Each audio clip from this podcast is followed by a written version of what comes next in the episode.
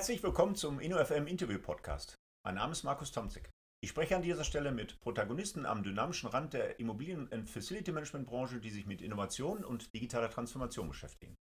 Ich freue mich heute, Herrn Andreas Tamm zu begrüßen. Er ist Geschäftsführer und tätig in der Funktion des Executive Development Director der Edge Technologies.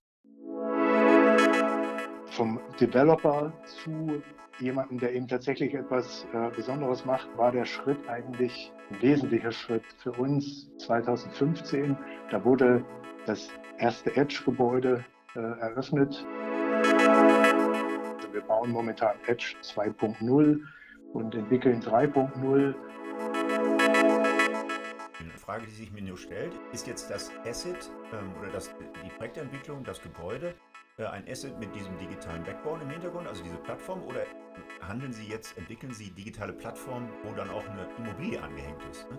Ähm, also in welche Richtung geht es in der Entwicklung? Wir haben ja in vielen Bereichen der Wirtschaft eben eine sehr datengetriebene Entwicklung. Also denken Sie an Airbnb oder, oder Taxi, Uber, ähm, sehr datengetriebene Geschäftsmodelle. Äh, entwickelt sich äh, sowas, so ein datengetriebenes Geschäftsmodell auch in diesem eher beharrungsresistenten Real Estate-Bereich, also das im Grunde die Immobilienanhängsel ist von, dem, von der Datenplattform äh, und nicht umgekehrt? Das ist eine sehr gute Frage, sehr guter Kommentar dazu. Noch ist es ähm, gebäudebetrieben, also Asset-getrieben, aber ähm, ja, also ich könnte mir vorstellen, dass das sich in Zukunft äh, auch ändern könnte.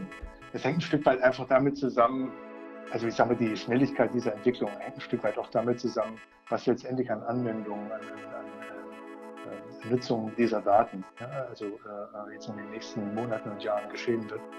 Äh, derzeit ist es noch stark Asset getrieben.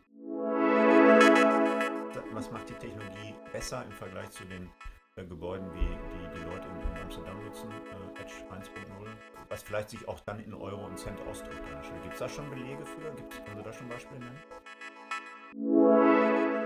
Also relativ, äh, relativ schnell kann man das ähm, darstellen, eben an dem ersten Edge-Gebäude. Die ähm, Firma Deloitte ist eingezogen in das Gebäude, äh, hat es komplett gemietet ähm, mit äh, 3000 Mitarbeitern und es waren, wenn ich mich recht entsinne, 1800 Schreibtische, also Arbeitsplätze, die, die dort äh, geschaff, geschaffen wurden.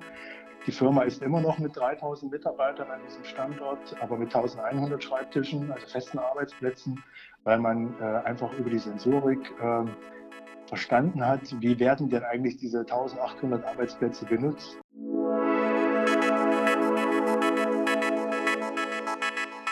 Herzlich willkommen, Andreas Tamm, zum InnoFM Podcast. Ja, guten Tag, Herr Tomczyk. Grüß Sie.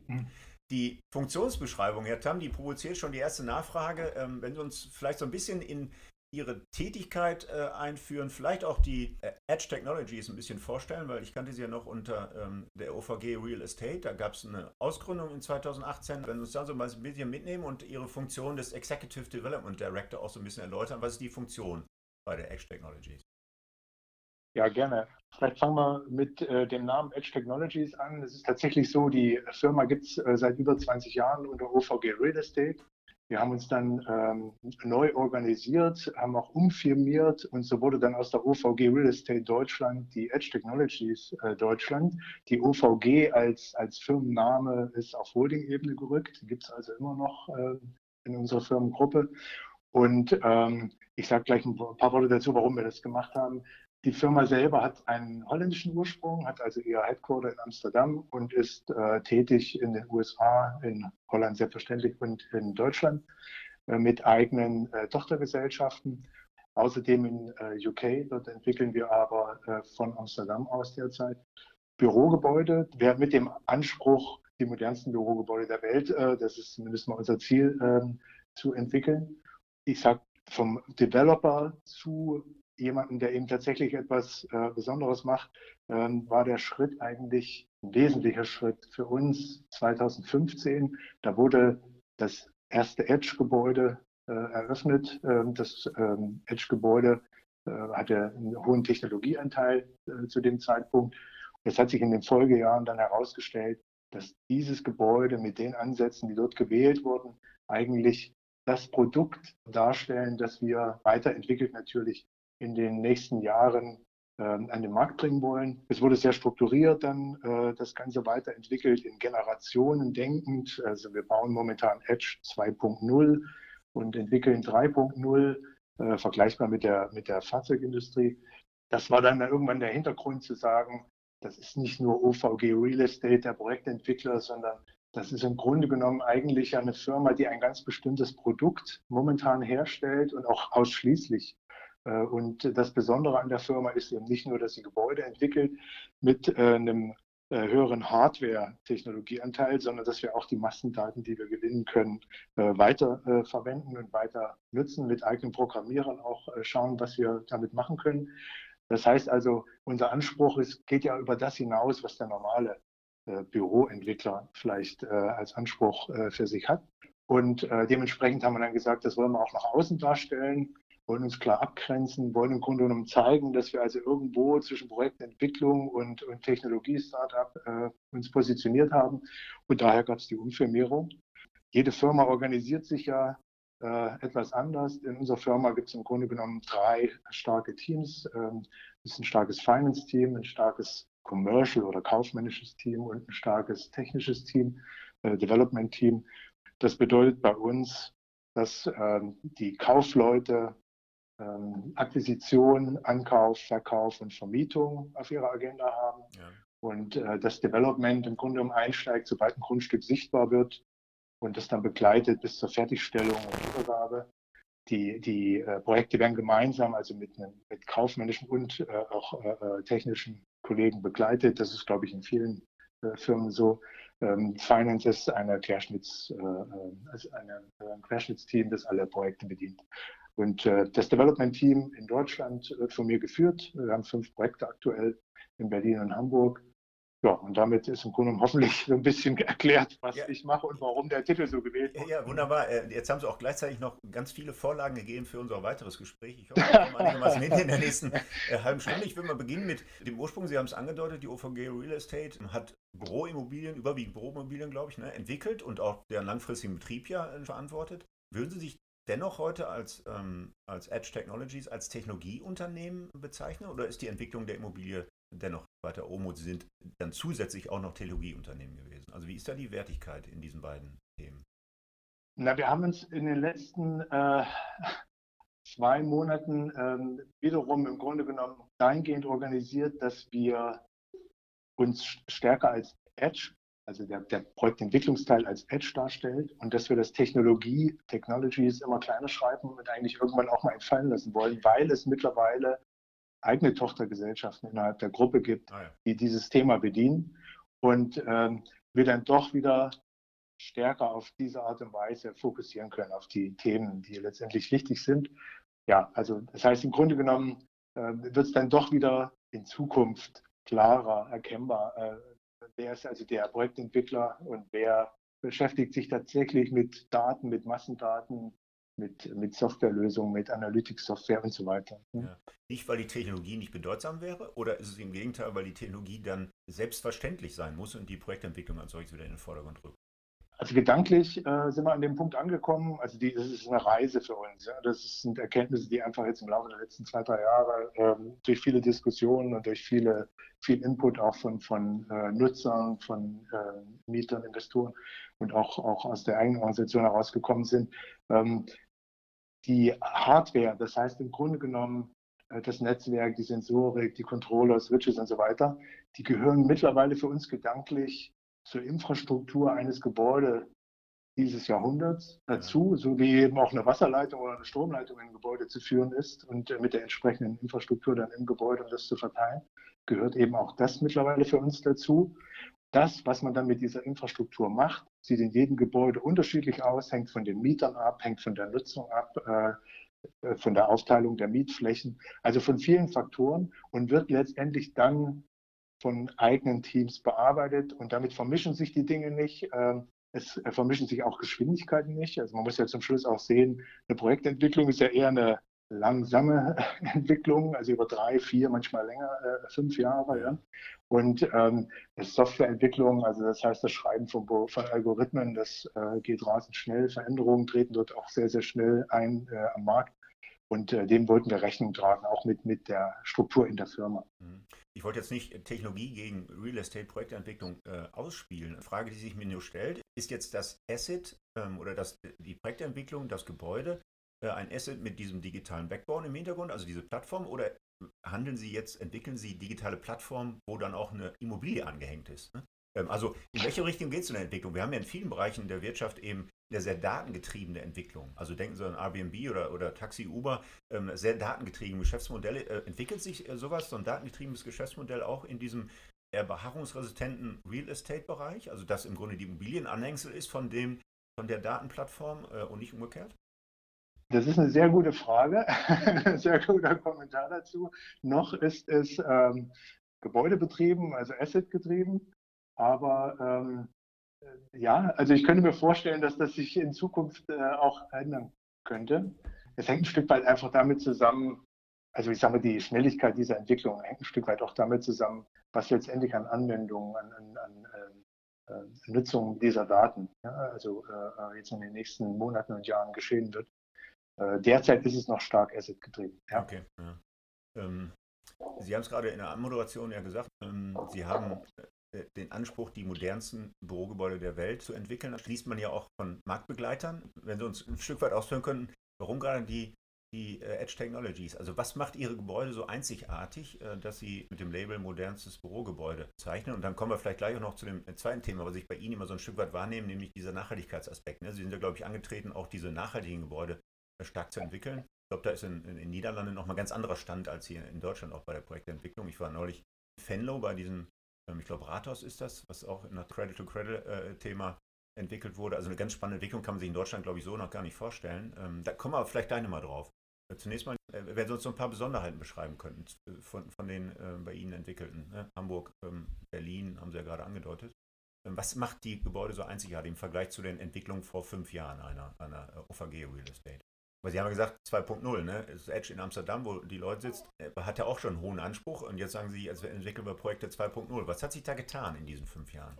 Also grundsätzlich erstmal, und das äh, kann man natürlich auch online nachlesen, deswegen will ich da gar nicht äh, so lange ähm, äh, darauf rumreiten. Also es sind es vier Säulen, also die wir als wichtig erachten und die eben für uns den Begriff des modernen Bürogebäudes auch ein Stück weit äh, ähm, abdecken. es geht zum Schluss für uns um äh, Nachhaltigkeit, aber das schon seit vielen Jahren. Das hat sich also nicht nur mit dem Edge-Gebäude jetzt erst entwickelt, sondern ist schon seit über zehn Jahren äh, für uns ein Hauptthema. Technologie haben wir schon darüber gesprochen, ähm, ist ähm, ein, ein wesentlicher Enabler. Dann haben wir das Thema Design, und zwar ähm, Design für den, für den Nutzer, für die, für die Nutzung. Ich gehe später nochmal darauf ein. Und ähm, das Thema Wellbeing, also sich wohlfühlen in den Gebäuden und bestimmte Qualitätsstandards auch anbieten, die das äh, äh belegen. Ich sage mal, der Sprung von dem Edge-Gebäude äh, 2015 1.0 zu der jetzigen Generation ist im Wesentlichen, dass ähm, nicht nur die Technologie in dem Gebäude erstmal vorgesehen wird und dass da eben ähm, sehr viel Sensorik auch verbaut wird, sondern dass äh, die ganz gezielt eingesetzt wird, um eben ich sage mal, so ein Thema wie Wellbeing, aber auch ein Thema wie Nachhaltigkeit natürlich zu unterstützen, um das vielleicht äh, an einem Thema äh, konkreter werden zu lassen. Wenn Sie äh, sagen, ich biete eine bestimmte Luftqualität an, ich biete ähm, äh, einen bestimmten Level, äh, Maximum-Level an CO2 an, äh, den ich in den Räumen nur haben möchte, ähm, weil CO2 eben tatsächlich in höheren Konzentrationen auch, ich will nicht sagen gesundheitsschädlich ist, aber definitiv nicht förderlich, förderlich für, die, für die Arbeitsbedingungen im Büro, Bürogebäude, mhm. ähm, dann nutze ich die Sensorik eben, um diesen CO2-Gehalt permanent zu monitoren und dann auszusteuern, wie viel Luft ich bestimmten Räumen zuführen muss, um äh, den im Grunde genommen auf einem bestimmten Level auch zu halten. Ne? Und äh, das ist also die Weiterentwicklung. Nicht die Technologie an sich erstmal verbauen und sich freuen, dass man eine App hat, in der man einige Sachen steuern kann und die auch äh, einige Features hat, die ganz interessant sind, sondern wirklich gezielt bestimmte Qualitätsanforderungen, die man selber hat, wenn man diesen Brand Edge verwendet, ja, ähm, gezielt dafür einzusetzen. Und das ist der große Unterschied zwischen 1.0 und 2.0 derzeit. Ich verstehe, also die, die Kombination der Technologie mit so einem Wellbeing-Thema, ähm, jetzt sind wir ja alle keine Altruisten, auch in der Entwicklung von Immobilienprojekten nicht. Ist das spürbar vom, vom Nutzenpotenzial her? Also Sie sagen, ja, das ist wahrscheinlich auch nachweisbar, dass äh, bestimmte Konzentrationen in der Luft nicht förderlich sind an der Stelle, aber ist das äh, ein Wellbeing-Thema nachweisbar für den potenziellen äh, Kunden oder Mieter oder Flächennutzer? Also es gibt jetzt ähm, verschiedene Themen, die man jetzt berühren könnte. Ähm, man könnte äh, auf Studien verweisen, die ähm, zum Beispiel die ähm, äh, Motivation der Arbeitnehmer ne, in einem Gebäude äh, erfassen durch Umfragen. Ne. Man könnte klare Vergleiche von Krankenständen in herkömmlichen Gebäuden und in Edge-Gebäuden nehmen. Man kann also verschiedene Themen jetzt äh, herbeiziehen und äh, herzuleiten, dass es Sinn macht, also äh, ein gesundes Gebäude äh, anzubieten, also Konditionen, die also deutlich abweichen zu einem herkömmlichen äh, Bürogebäude. Wir arbeiten, um das weiter zu untermauern, seriös zu untermauern. Ne? Also äh, auf, dieser, auf dieser Oberfläche äh, nur dazu argumentieren, das versteht zwar jeder, aber da kann man natürlich auch genauso viele Gegenargumente wiederfinden.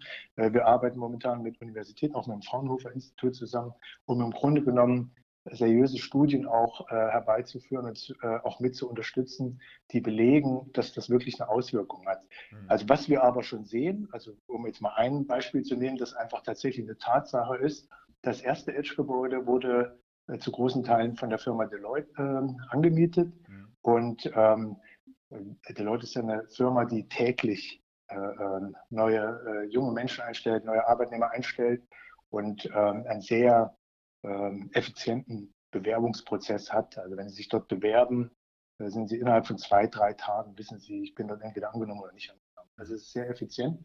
Und ähm, in Amsterdam, um es jetzt konkret werden zu lassen, gibt es zwölf Standorte von Leute und es gibt immer mehr junge Leute, das wissen wir von dem HR-Verantwortlichen in Amsterdam, die ganz konkret sagen, ich komme nur zu euch, wenn ich in dem Edge-Gebäude arbeiten kann. Mhm.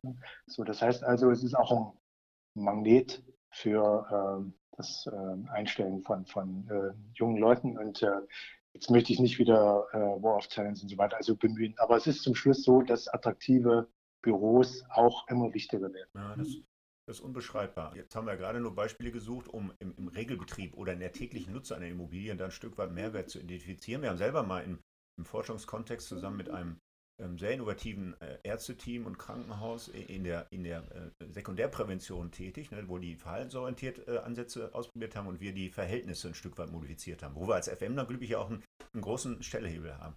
In der Diskussion mit den Unternehmen, das waren Handwerksbetriebe genauso wie Großkonzerne, DAX-Konzerne, ist an einer bestimmten Stelle dann wie diese Thematik zur Glaubensfrage. Ja, wie könnte uns eure Wirkung der Maßnahmen wirklich nachweisen?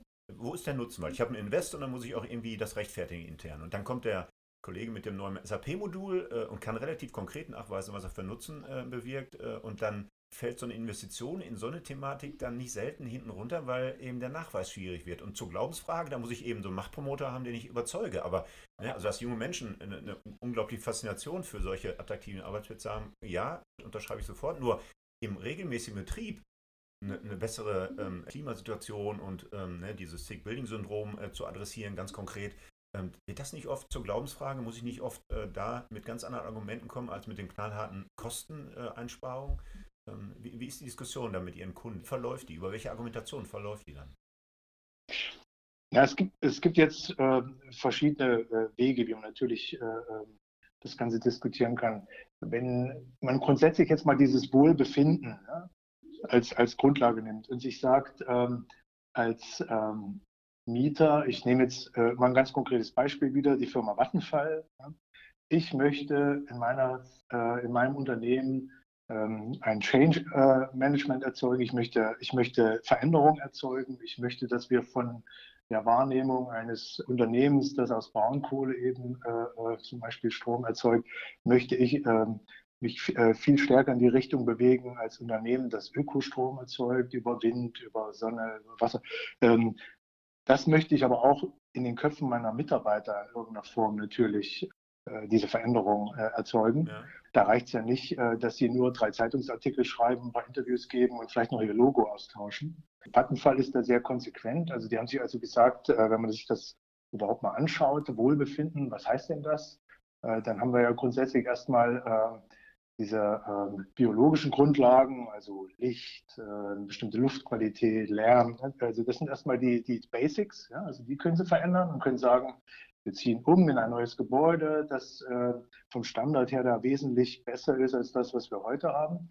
Ähm, als äh, weiteres Thema dann eigentlich on top kommt dann die modernen Arbeitswelten, ähm, von äh, denen ja schon viel gesprochen wird, dass also die soziale Interaktion äh, eigentlich äh, viel intensiver stattfinden soll über die Art und Weise, dass eben nicht mehr jeder in seinem Zellenbüro sitzt, sondern dass man offene Arbeitswelten schafft, die aber trotzdem berücksichtigen, dass man Rückzugszonen braucht und zum Schluss, was Sie haben wollen, Sie wollen in einem Gebäude letztendlich arbeiten, das auch inspiriert, das also den Leuten auch irgendwo neue Ideen gibt oder, oder äh, sie motiviert. Ja? Also äh, da auch jeden Tag gerne hinzugehen und äh, dort ihr Bestes zu geben. Wenn Sie das mal jetzt so sich vorstellen als Ganzes und sich sagen, okay, also das Wohlbefinden ist dann doch ein bisschen mehr vielleicht als den CO2-Gehalt der Luft dann irgendwo zu regeln. Und dann noch den Punkt eben bringen, äh, wir bauen für Vattenfall in Berlin ähm, das größte Holz-Beton-Hybridgebäude Deutschlands. Das heißt also auch optisch wird es extrem wahrnehmbar werden für die Beschäftigten. Dann erzeugen sie natürlich schon etwas, ja, das äh, kann ich heute in, also, also diese komplexen Studien gibt es noch äh, nicht. Also wir haben eine ganze Menge angeschoben, aber es braucht auch eine gewisse Zeit, um sowas mhm. dann belegen zu können.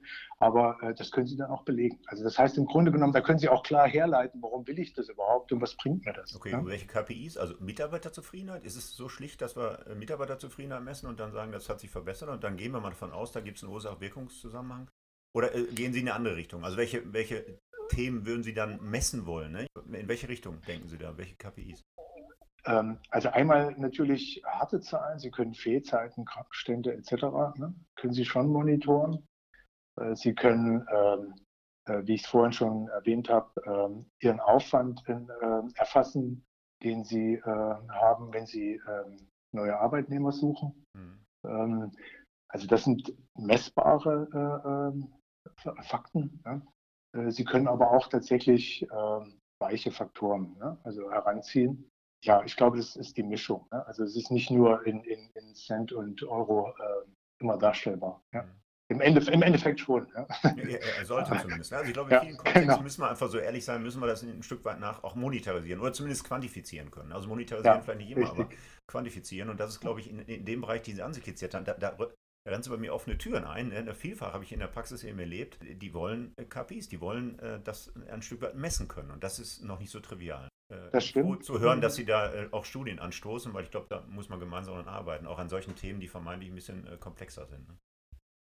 Also was ich beim Vattenfall sehr konsequent finde, ist, äh, ich habe ja eben beschrieben, also wie man das jetzt ähm, intern unterstützt, um, um diese, auch diese Veränderungen in den Köpfen sozusagen der eigenen Mitarbeiter hinzubekommen. Und zum Schluss muss man es ja so sehen, diese äh, Vattenfall-Mitarbeiter, die dann in diesem äh, Gebäude arbeiten werden und die von verschiedenen Standorten in Berlin dann zusammengezogen werden an diesem neuen Standort. Ähm, das sind alles letztendlich Botschafter, die nach außen auch Botschaften letztendlich verbreiten. Ob das in der Familie ist oder ob die auf Veranstaltungen auftreten oder wo auch immer. Ne? Aber das ist ja im Grunde genommen ein Multiplikator, ja, tausendfach, äh, der letztendlich auch dazu beiträgt, äh, dieses Image von Vattenfall ja, über die äh, nächsten Jahre dann äh, mhm. zu verändern.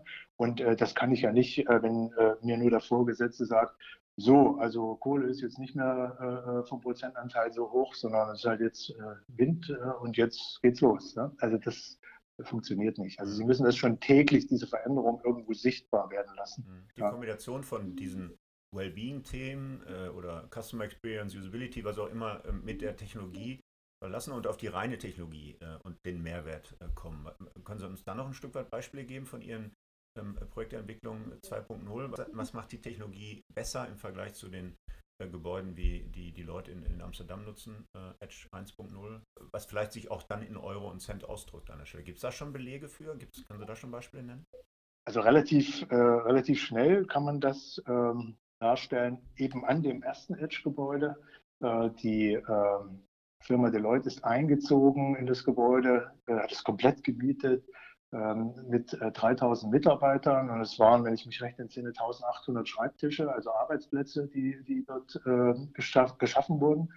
Die Firma ist immer noch mit 3000 Mitarbeitern an diesem Standort, aber mit 1100 Schreibtischen, also festen Arbeitsplätzen, weil man äh, einfach über die Sensorik ähm, verstanden hat, wie werden denn eigentlich diese 1800 Arbeitsplätze genutzt und äh, wie kann ich im Grunde genommen in-house meine Prozesse, aber auch meine Abläufe so weit optimieren, dass ich gar nicht mehr so viel Fläche brauche, mhm. so viele Arbeitsplätze.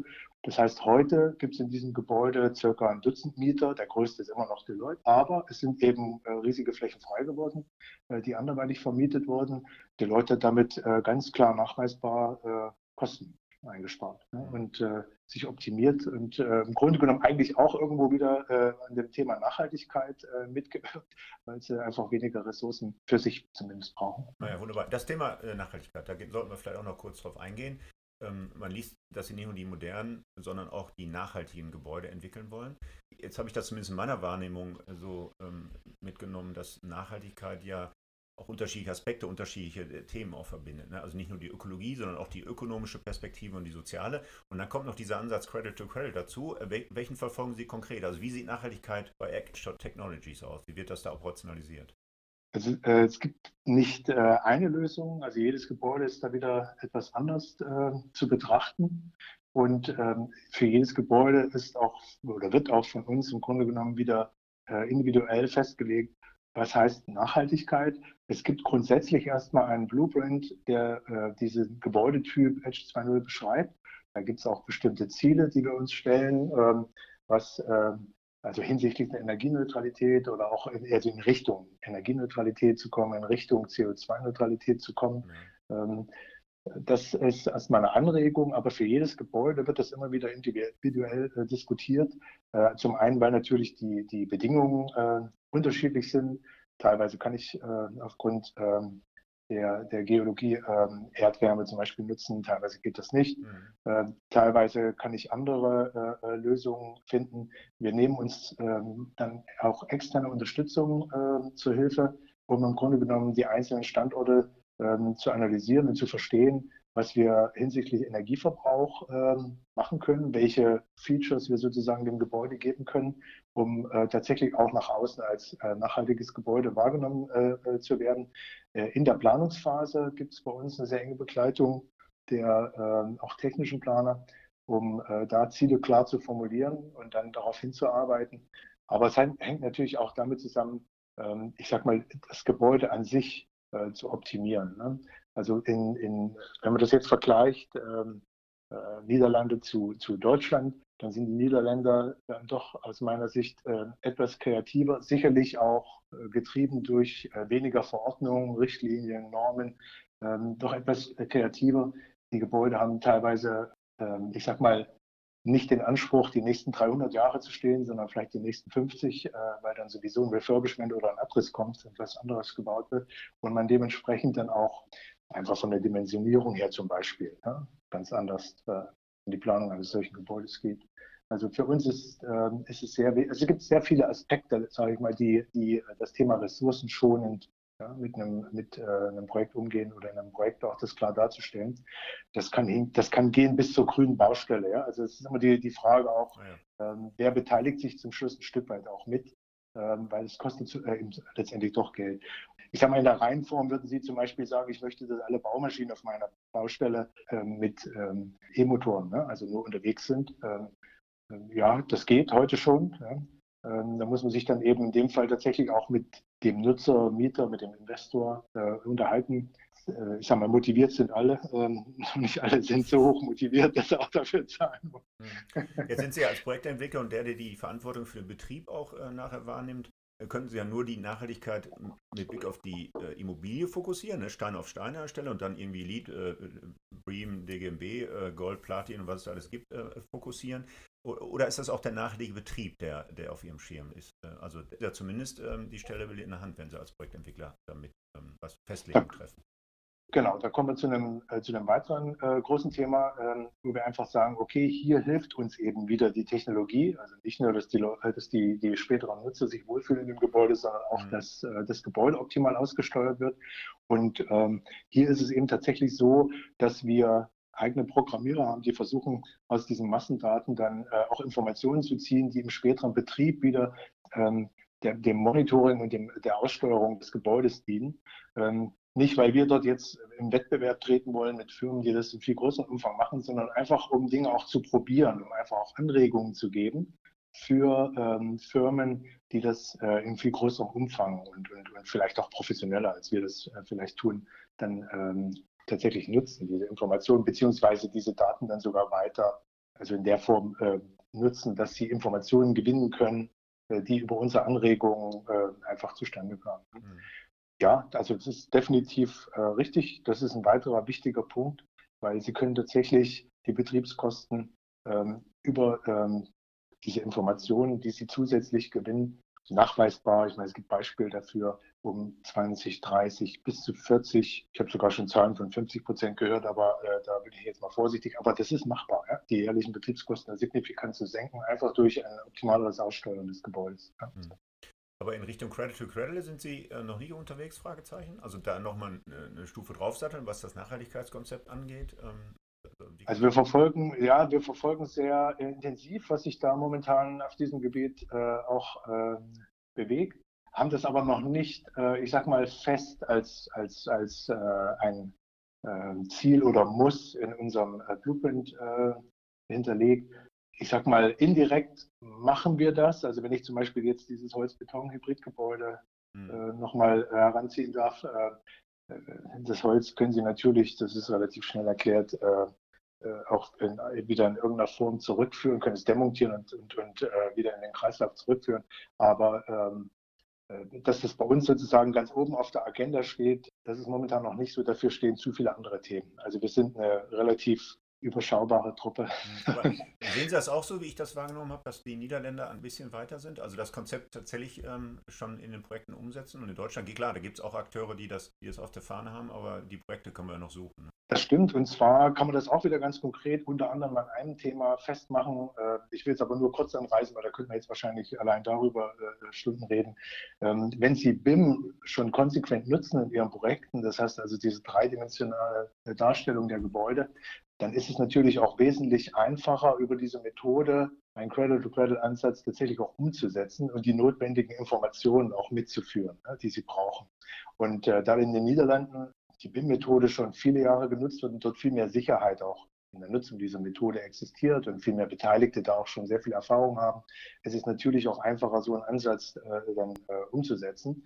In äh, Deutschland äh, sind wir aus meiner Sicht da ein paar Jahre noch zurück. Also mhm. das wird aber unterstützt durch diese Methode definitiv. Ja. Okay. Ähm, da kommt auch das Stichwort Design und Bild nochmal rein, also dieses partnerschaftliche Baukonzept an der Stelle, das, äh, das habe ich auch hier und da mal ähm, schon in der Presse zumindest gesehen, da sind Sie auch mit beschäftigt und das ist in Deutschland äh, auch noch ganz anders vom Stand her als zum Beispiel in den Niederlanden oder in angloamerikanischen, angelsächsischen Ausland. Ne? Ja, da gibt es tatsächlich noch sehr große Unterschiede, also schon vom reinen Verständnis her. Äh, dieses gemeinschaftliche äh, Entwickeln und Bauen, also diese, dieser, dieser Ansatz, das auch in, in einem Team umzusetzen, sowohl auf der vertraglichen Seite, aber dann auch wirklich im Doing, ist in den USA, äh, in UK, in den Niederlanden ganz anders ausgeprägt als in Deutschland. In Deutschland haben wir einfach diese Kultur des, des Streitens, die Kultur des Wer schreibt, der bleibt. Ja, also äh, so äh, weit ähm, vorangetrieben, äh, wir haben so viele Jahrzehnte in diesen Mustern gedacht und agiert, ähm, dass es für viele wirklich schwer ist, da auch im Kopf einen Schwenk hinzubekommen. Wir versuchen das, aber ich muss Ihnen sagen, äh, da erleben Sie auch immer wieder Enttäuschungen, weil mhm. äh, sprechen kann man darüber viel, was das dann heißt, wenn wirklich Themen, also auch Probleme zu lösen sind. Das ähm, führt dann eben zu diesen Enttäuschungen. Das ist dann für den einen oder anderen schwer, ja? also die, die eingefahrenen Pfade, die eingefahrenen Verhaltensweisen zu verlassen. Aber bei diesen Design- und Bildteams sind dann auch die FMler schon in frühen Phasen dabei? Also diesen Betrieb im Fokus haben, wird das tatsächlich schon gelebt in, in England, Amerika oder in den Niederlanden? Ist das so? Also da blüht ja das Herz des was auf, wenn das tatsächlich mal Realität würde, was unser Konzept hier in der Theorie schon immer propagiert hat. Ähm, ist da die FM-Brille schon mit äh, an Bord oder ist das tatsächlich auch der Bauingenieur äh, Architekt und so, die sich an der Stelle früh äh, in solche partnerschaftlichen Teams begeben? Das ist unterschiedlich. Ja? Also das, äh, ich will das jetzt nicht verallgemeinern, aber definitiv spielt es dort als, als Thema eine viel größere Rolle mhm. und äh, wird teilweise dann auch personell, also erlebbar, wirklich äh, so aufgestellt in, in ähm, gemeinsamen Projektteams, ja, wo dann nicht nur die Planer und danach kommt der GU und danach kommt dann irgendwann auch FM, sondern äh, wo im Grunde wirklich von der ersten Stunde an die richtigen Leute halt am äh, Tisch sitzen, die äh, letztendlich nicht nur ausführen, sondern auch betreiben. Ne?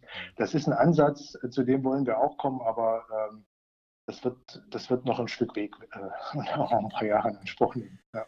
Ja, wunderbar, Herr Tom. Jetzt haben wir so ein Stück weit den Weg ähm, beschrieben von äh, The Edge 1.0 zum 2.0. Was glauben Sie denn, sind in den nächsten fünf Jahren für Entwicklung noch zu erwarten? Können Sie da ein Stück weit mal äh, die Glaskugel bemühen? Also was, was sind so nach Ihren Erfahrungen äh, Themen, die jetzt anstehen, die möglicherweise bei der Edge Technologies oder im, im, im Markt das nächste, den nächsten Hype genießen? Also was äh, was wirklich massiv an vielen Stellen gerade ein Thema ist, äh, ist natürlich, wie geht man mit dem Gebäudebestand um? Also ich habe jetzt sehr viel über Gebäude gesprochen, die wir neu entwickeln, ja. Aber äh, auch in unserer Firma, aber ich weiß das aber auch von vielen anderen Startups, äh, ist natürlich wesentlich interessanter, äh, was macht man mit dem Bestand, weil der einfach natürlich äh, wesentlich äh, größer ist.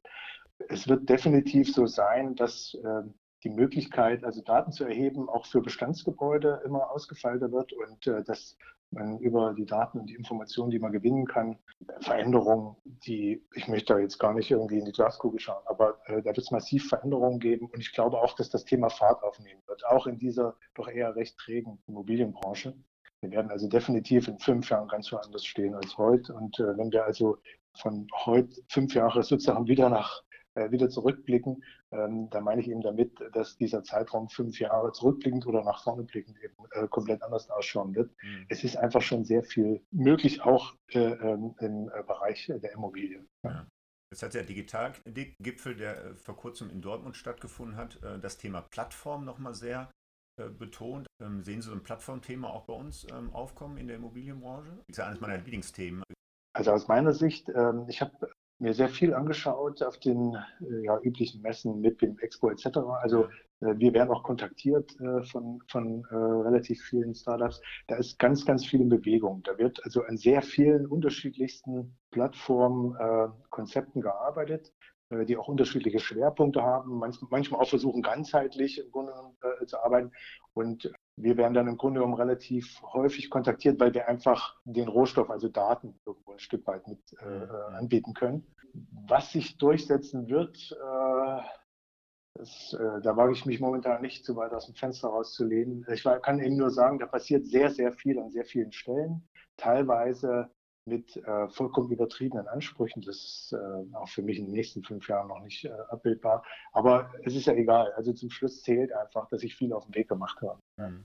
Ja, wunderbar, Herr Tam. Ähm, ich bedanke mich ganz herzlich für dieses äh, sehr spannende Interview hier im Rahmen des InnoFM Podcasts. Bin äh, gespannt und werde die Projekte der Edge Energy in, in Hamburg, in, in Berlin natürlich weiter verfolgen. Ich freue mich auch auf einen Besuch.